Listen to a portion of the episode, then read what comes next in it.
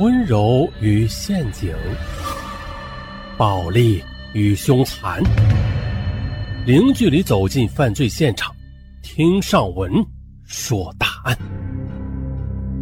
本节目由喜马拉雅独家播出。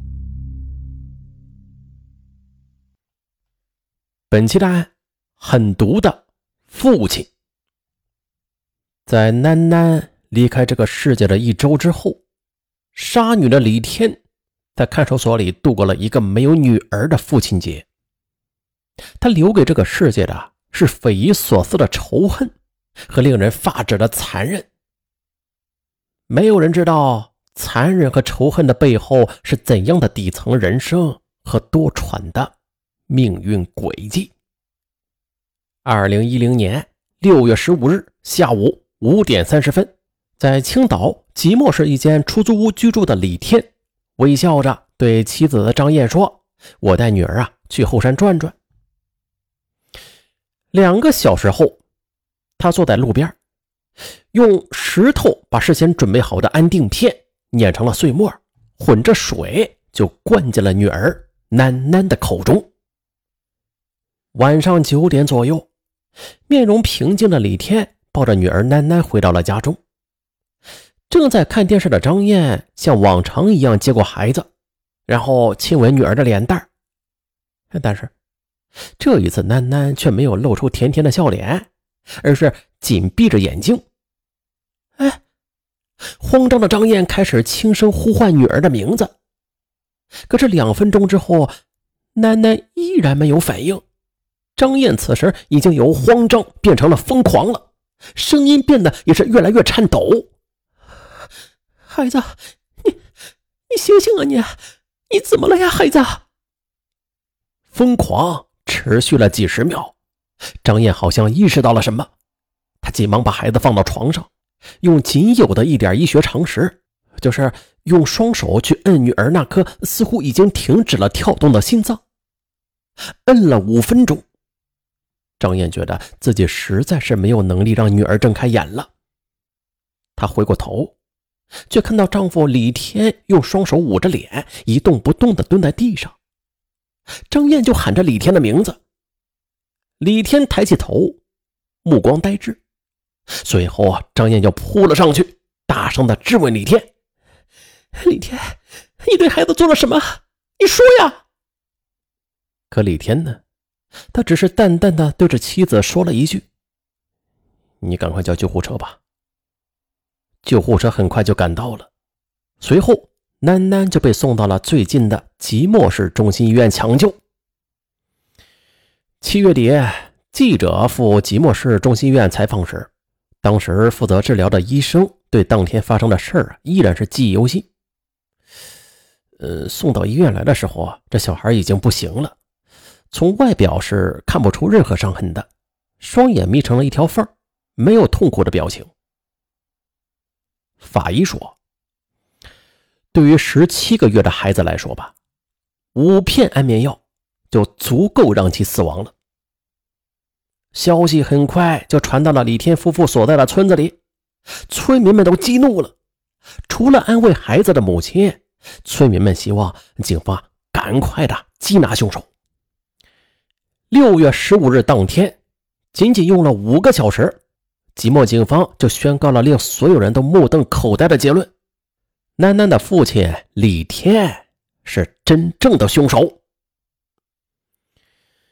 抓捕现场，李天没有任何反抗。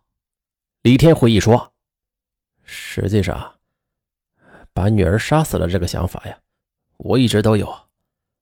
但是那一天，只是一个偶然。那天，李天。”走到山林一处僻静的地方，他把孩子抱在怀里，自己坐在一块大石头上，低着头。他一直犹豫着要不要杀掉这个孩子呀。最终，让李天下定决心的是，他回忆起了近三个月以来和妻子的种种不愉快。所以，我想了结这一切。事发当天。李天和妻子张燕刚刚结束了又一次的争吵，而性格内向的李天呢，则一言不发的蹲在地上抽着烟。妻子的脾气发完了，李天就起身，地上留下的是一地的烟头。这个时候，李天杀女的想法再一次徘徊在脑海中。抱着女儿出门之后，在石头上坐了近两个小时的李天，他终于下定了杀女的决心。来到一个小药房，花了一元钱买了十片安定，然后在马路边随便捡了一块石头，将五片安定就碾成了碎末，混着水倒进了女儿囡囡的口中。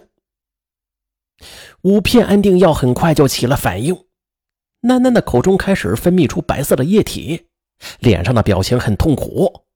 李天呢，则把耳朵贴在女儿的心脏上，发现。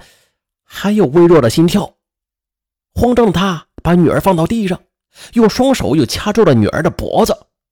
李天也不知道这个动作到底是持续了多久，直到女儿没了气息。关于掐脖子这个细节，李天说：“我实在是不忍心看他那么痛苦，我就想帮他快一点上路。”事后。回忆起这一幕时，李天痛苦地说：“进来的这些天，我想的最多的就是女儿。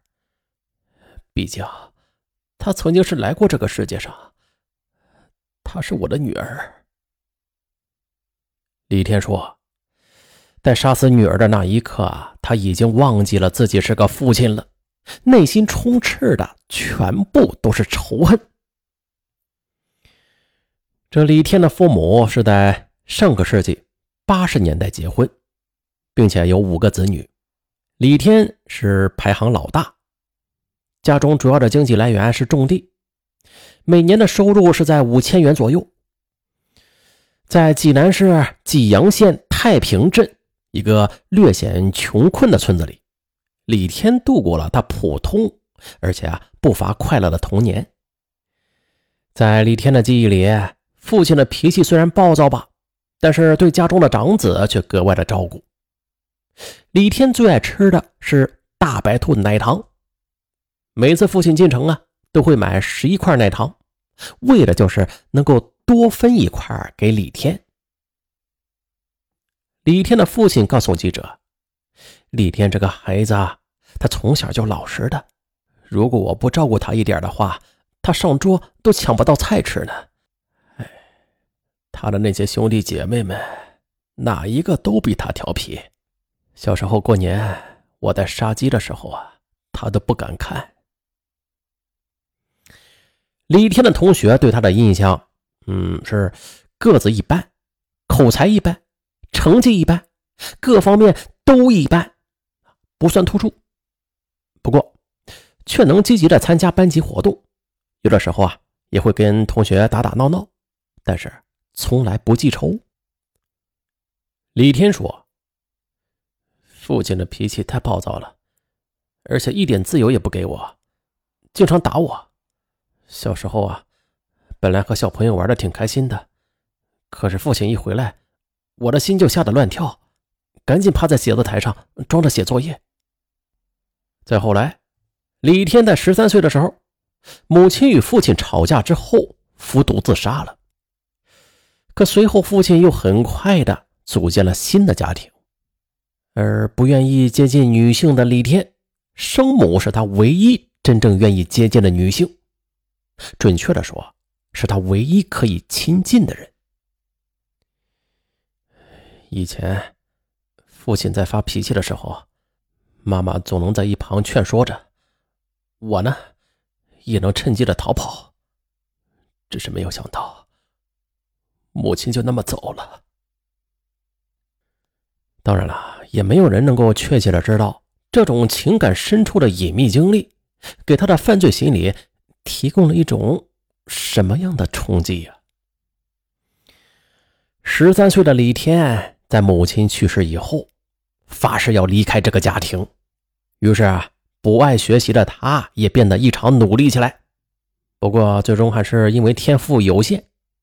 两千年的时候，李天是考入了青岛的一所中专学校，毕业之后被一家私营企业所录用，月薪是一千元。不过呢，经过私营企业的锻炼之后，李天又来到青岛的一家著名企业工作，并且在企业的一次集中考试中，在多达三百名的考生中获得了第二十名，因此啊，他获得了去北京工作的机会。